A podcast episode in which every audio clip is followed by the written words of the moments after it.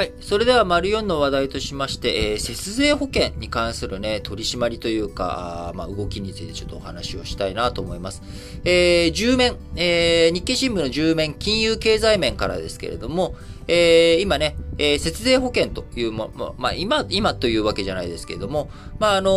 ー、節税保険に対して金融庁、厳しい処分を下していくという動きが出ております。えー、もともとね、あのー保険本来の趣旨を逸脱するような商品の販売自粛、こちらを金融庁求めてきましたが、えー、金融庁がね、こういうのやっちゃダメだよと、えー、こういうのダメよということをどんどん言っていくと、えー、さらに抜け穴を見つけては、えー、新しい商品を投入し、いたちごっこを続けていたということで、えー、マニュライフ生命保険に対してですね、金融庁、業務改善命令を出す方針を固めたということを、えー、日経新聞報じております。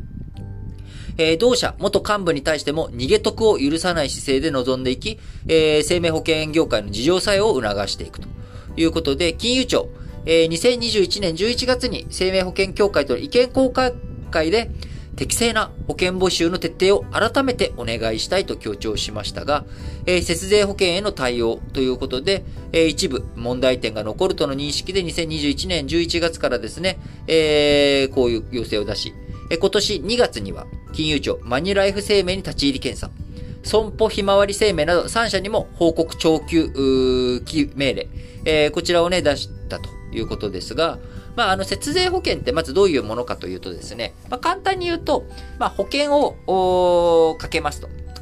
で、まあ、あの、大体企業、中小企業のオーナー社長さん向けの商品であることが多いですね。えー、そうすると、まあ、利益が上がってますと。例えば、あ利益が1億円上がってると。で、そこに、えー、この節税保険を導入すると、その保険料っていうものがそのまんま、あの、損金に入っていくと。なので、え利益を圧縮することができるんですよね。え利益を圧縮することができるので、えー、まずそこで税金を納めることができる。でもさ、と。それで保険料を払っちゃってるわけじゃんと。保険料を払っちゃってるわけなんだから、えその分結局損じゃんと。保険料に対して税金の戻りなんてせいぜい30%でしょと。えー、税金のね、えー、税メリットって。要は、あ税金、例えば、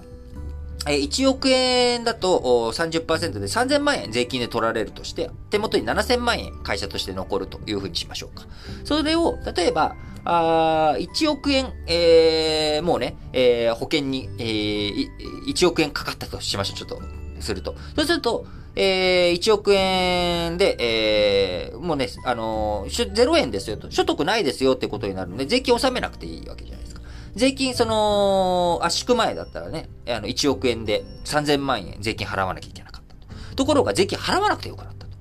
でも、そもそも1億円なくなってね、みたいな話があるわけですが、この1億円の部分については、後々保険なので、えー、帰ってくるよと。その、保険の中でも、まあ、いろんな保険って組み合わせがあって、まあ、金融商品なんでね、えー、その掛け金を安くする代わりに、掛け捨てで、何かあった時に、えー、怪我したりとか、何か事故が起きた時にお支払いしますよっていう。掛け捨てだけど安くて、えー、何も起きなかったら、まあそのまんま損するんだけど、安心を買うようなね、保険商品もあれば、えー、その安心の買い方として、その、返礼金、学士保険とか、あるいは、その、学士保険とか、あるいは、えー、その、老後のね、年金保険とか、こういったものっていうのは、返礼率っていうのが設定されていて、要は、貯蓄性もあるわけなんですね。要は、えっ、ー、と、学士保険とかがわかりやすいかな。その、学費が、将来のね、子供の学費のために保険を。で、その、こう、お父さんとか、まあちょっと昔の僕も人なんで、ちょっとお父さんにしちゃいますけれども、お父さんに何かあった時に、えー、お母さん専業主婦の家庭だと考えてくださいね。もうそういう家庭少ないかもしれないですけれども、えー、そうするとお父さん、えー、一家の大黒柱という表現もね、もうちょっと今は、あのジェンダー的に良くないのかもしれないですけれども、ちょっとわかりやすさ優先で、えー、大黒柱が倒れてしまったと。で、働けなくなっちゃった。え、そしたら、僕は大学に行けないよと。え高校卒業したら俺働くよみたいな、こういったことを防ぐために大丈夫だと。お父さんに何かあった時には、学資保険が降りて、お前の、えー、学費、これはそれで担保するよと。で、えー、いうものなんですけど、それ万が一がなくてもですね、その、学習保険っていうものを、学習保険も返礼率どれぐらいなのかちゃんとちょっと分かってない、僕、子供がいないんでね、持ってないんで分かんないんですけれども、あの、返礼率っていうのが設定されて、えー、ちゃんとその子供の教育費に充てられる。それを事前に積み立てておくみたいな。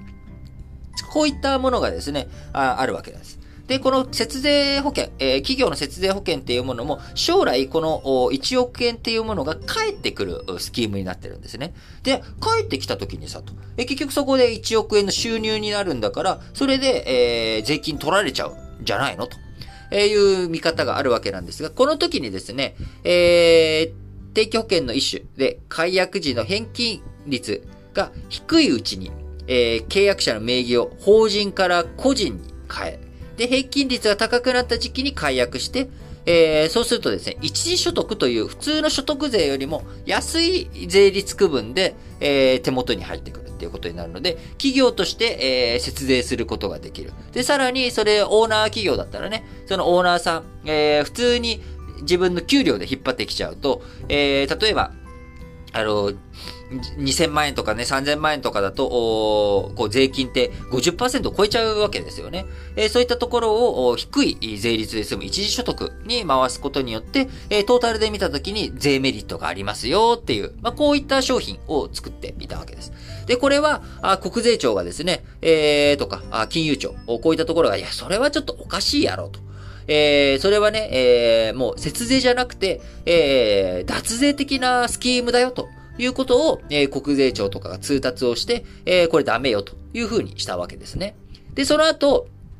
えー、まあ、じゃあ、えっ、ー、と、どうしたら節税、脱税じゃなくて節税になるのかっていう抜け穴をみんなが見つけてはやってっていうことをいたちごっこしちゃってたので、えー、もう金融庁と国税庁、もうこういう風なものにね、終止符打つぞと。いうことで、えー、今回本気の姿勢を出してきたということになります。えー、なのでね、あのー、やっぱりまあ、こういう節税とかをね、えー、歌うものについてはね、やっぱり、あの、気をつけて、えー、見ていかなければいけないなと思いますし、あのー、まあ、法律的にね、ルール的に OK だとしても、やっぱりそういったものって、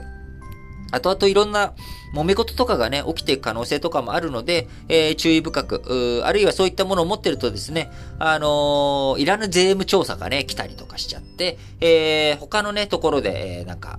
やられたりとか、めんどくさいことが起きたりとかも、目つけられやすくなったりとかもすると思うんでね、あの、節税系は、まあ、国とかがね、イデコとか、あの、なんか、これは節税として使っていいよって、なんかこう、大っぴらに言ってるようなもの、まあ、こういったものを軸にね、えー、やっていくっていうのがやっぱり安心安全だなっていうふうに、最終的にはトータルで考えた時にはね、えー、そういったものがあいいんだろうなというふうに思います。